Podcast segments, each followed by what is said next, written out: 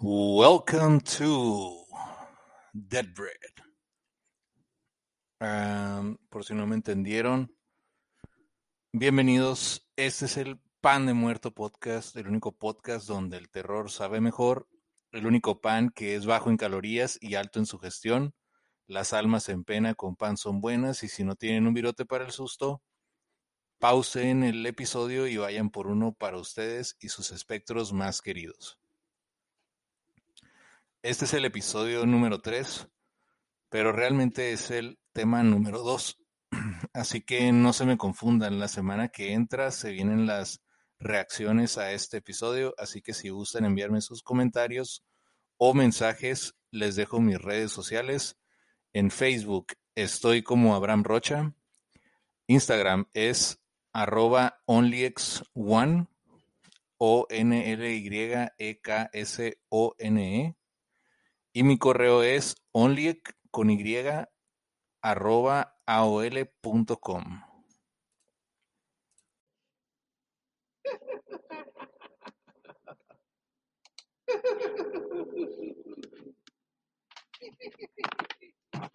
Episodio número 3.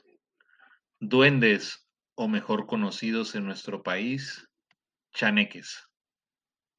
Esos seres diminutos que gustan de hacer bromas y travesuras. Pero también, cuentan las leyendas, pueden llegar a ser crueles y malvados. En náhuatl se llaman Owican Chaneque, que se puede traducir como los habitantes de los lugares peligrosos. Al igual que los duendes de todo el mundo, los chaneques son seres que se encargan de proteger la naturaleza, las leyendas más antiguas se han situado en el siglo IX y los describen como pequeñas personas de una estatura no mayor a un metro de altura, con cara de ancianos, con actitud traviesa, los pies al revés. ¿Los pies al revés? Sí, los pies al revés.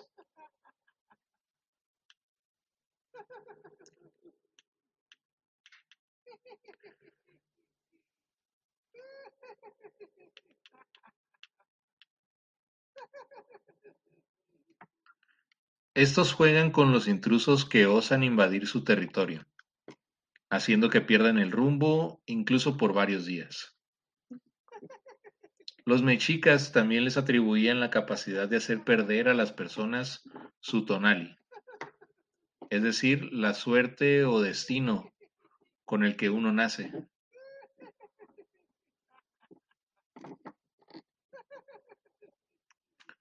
Otra de las feas cualidades de estos pequeños es la de desaparecer las cosas de su sitio, como las llaves de la casa, el dinero, alguna joya, un papel importante o cualquier otro elemento de valor. Hasta ahí no hay mayor problema. Lo feo viene cuando escuchas los pasos, las risas o las cosas moverse. En nuestro país existen dos sitios excelentes para poner a prueba la autenticidad de los chaneques. Uno sería la selva de Tuxtla en Veracruz y el otro el centro ceremonial Otomí, donde muchos aseguran haberse llevado un gran susto al encontrarse cara a cara con estos seres.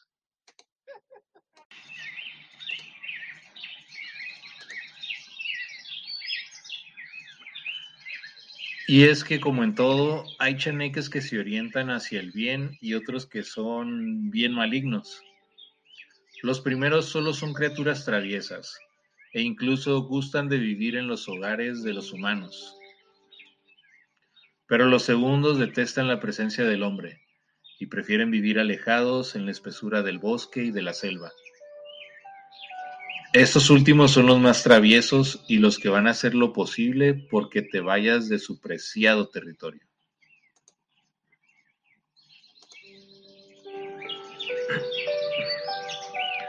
Experiencia número uno.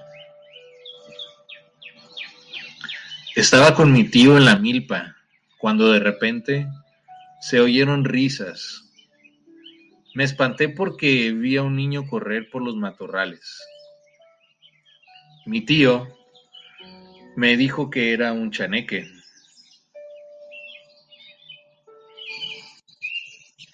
Empezamos a correr para salir de la milpa, pero nos perdimos a causa de los chaneques, razón por la cual me separé de mi tío. Y me asusté, pero lo peor fue cuando iba caminando para salir de ahí. Cuando de repente lo vi. Vi a un chaneque justo enfrente de mí. Era un niño pequeño, o eso parecía. Sus ojos eran rojos y sus manos pequeñas y arrugadas, con garras en vez de uñas. Los pies estaban doblados hacia atrás. Empecé a correr y cada vez que corría se escuchaba más fuerte su risa. Afortunadamente salí y pude llegar a un rancho. Mi tío salió ileso también, él me esperaba en aquel rancho. Mi tío no quiso seguir adelante con la milpa, la vendió, se deshizo de ella, por lo que no se supo más acerca de sus chaneques. Lo que les acabo de contar es real, los chaneques son muy peligrosos, se dice que son niños que fueron asesinados por brujas.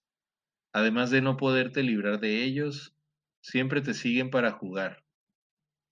Porque para divertirse, hacen lo que sea posible.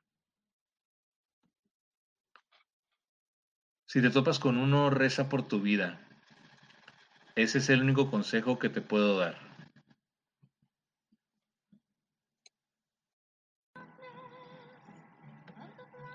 Experiencia número 2.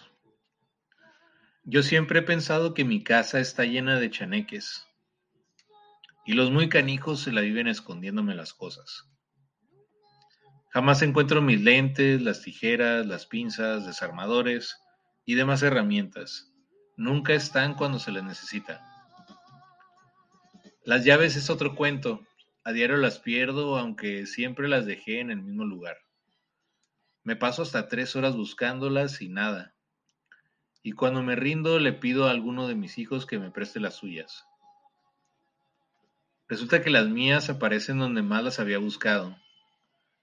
Y los calcetines, estoy absolutamente convencido de que tengo un chaneque especializado en dejar calcetines sin parar. Junto a una montaña de ellos. Y cuando por fin estoy seguro de que ya no van a aparecer, mejor voy y tiro el resto. Pero a los siguientes días, sí, adivinaron. Empieza a aparecer uno por uno de aquellos malditos calcetines.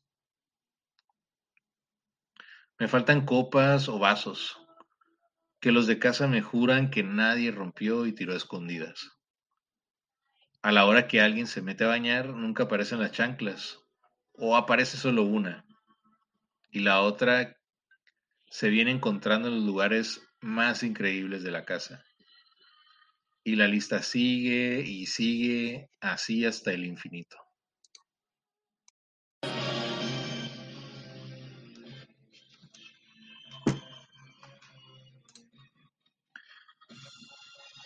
Experiencia 3. El Dientitos. Hace unos días estaba en mi casa con Ramón, un amigo mío, y me contó la siguiente leyenda.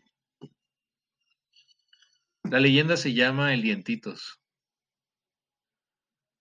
Dicen que en una casa antigua en el puerto de Guaymas vivía una pareja que tenía un niño que había nacido con deformidades. La casa en la que vivían era grande y muy amplia, de manera que al niño debido a sus deformidades, no se le permitía salir. Un día ocurrió un incendio. El niño quedó atrapado dentro de la casa. El niño se encontraba en el baño, por lo cual no pudo escapar. Los padres, al percatarse de las llamas, se preocuparon por escapar, mas no por el pequeño. El pequeño deforme quedó atrapado en el baño, consumido por las llamas.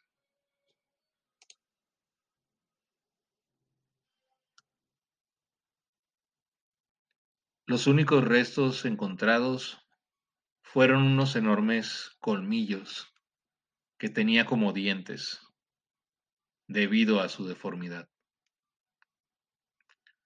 Se dice que en la actualidad el ahora llamado dientitos se aparece en diferentes épocas del año en el momento en que las personas se están bañando.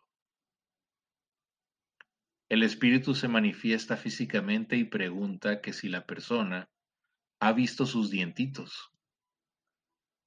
En ese momento al pequeño niño le crecen los colmillos y mata a la persona. De hecho, en Guaymas hubo un señor que murió de esta manera, ya que se le encontraron heridas muy peculiares, similares a heridas de colmillos. Este tipo de muertes se le atribuyen alientitos.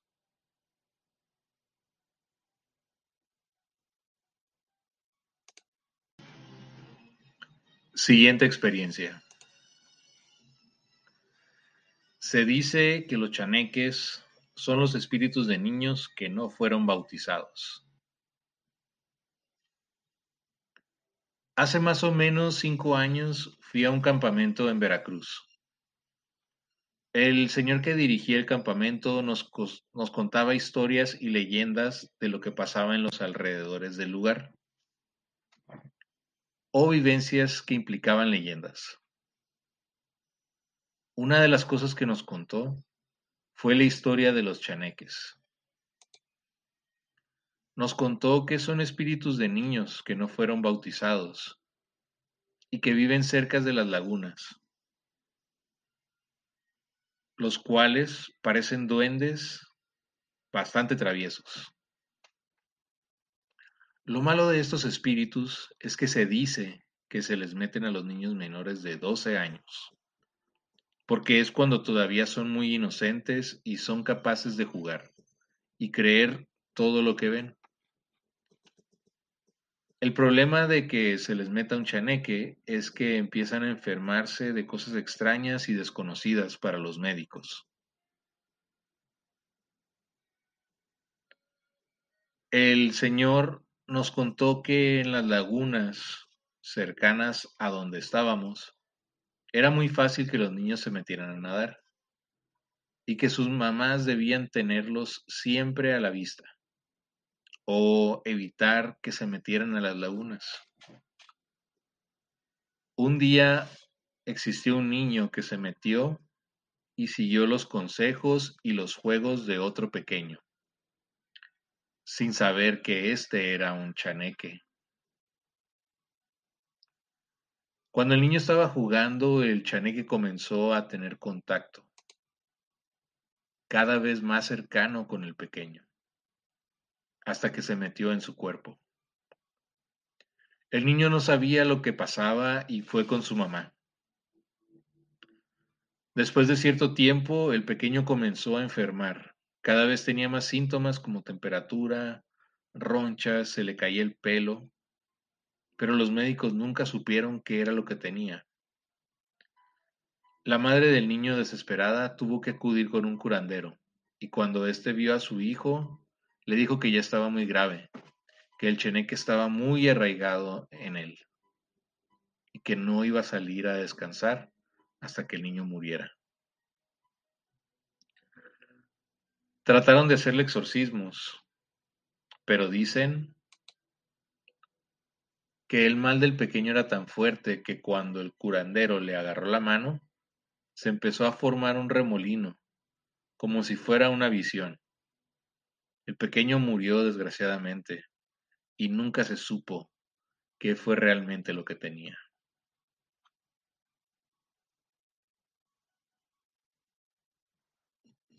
Y así como ese niño murió debido a algo desconocido, existen muchas historias acerca de los chaneques. De manera que realmente cualquiera preferiría que sus hijos no se acerquen más a las lagunas.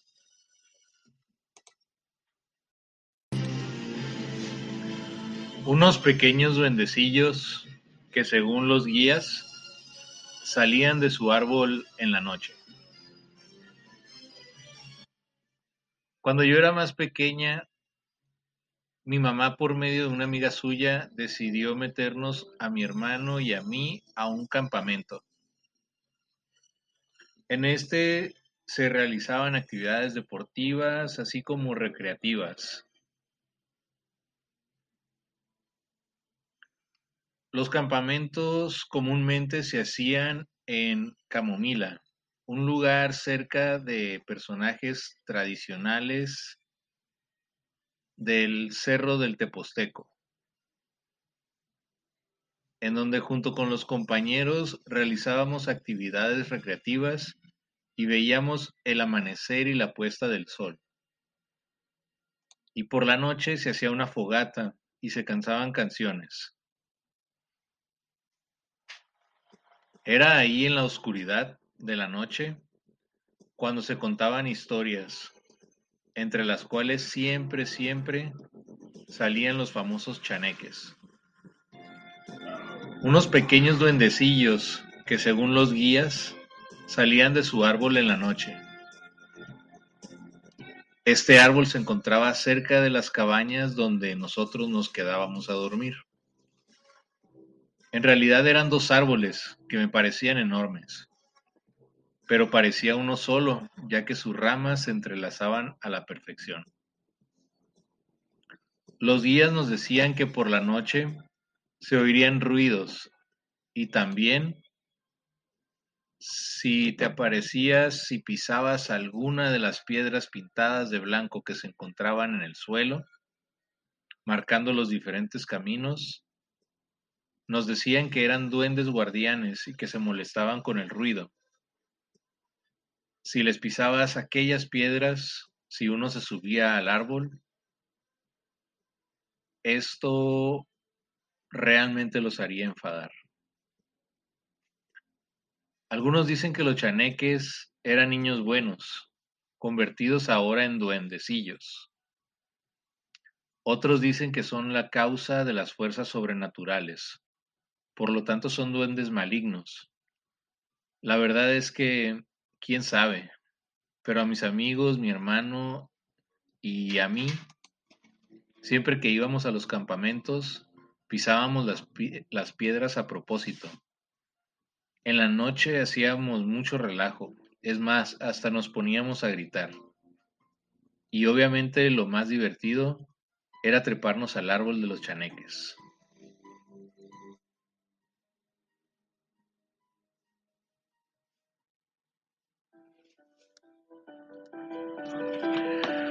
Muy bien, con eso concluimos el tercer episodio del Pan de Muerto podcast.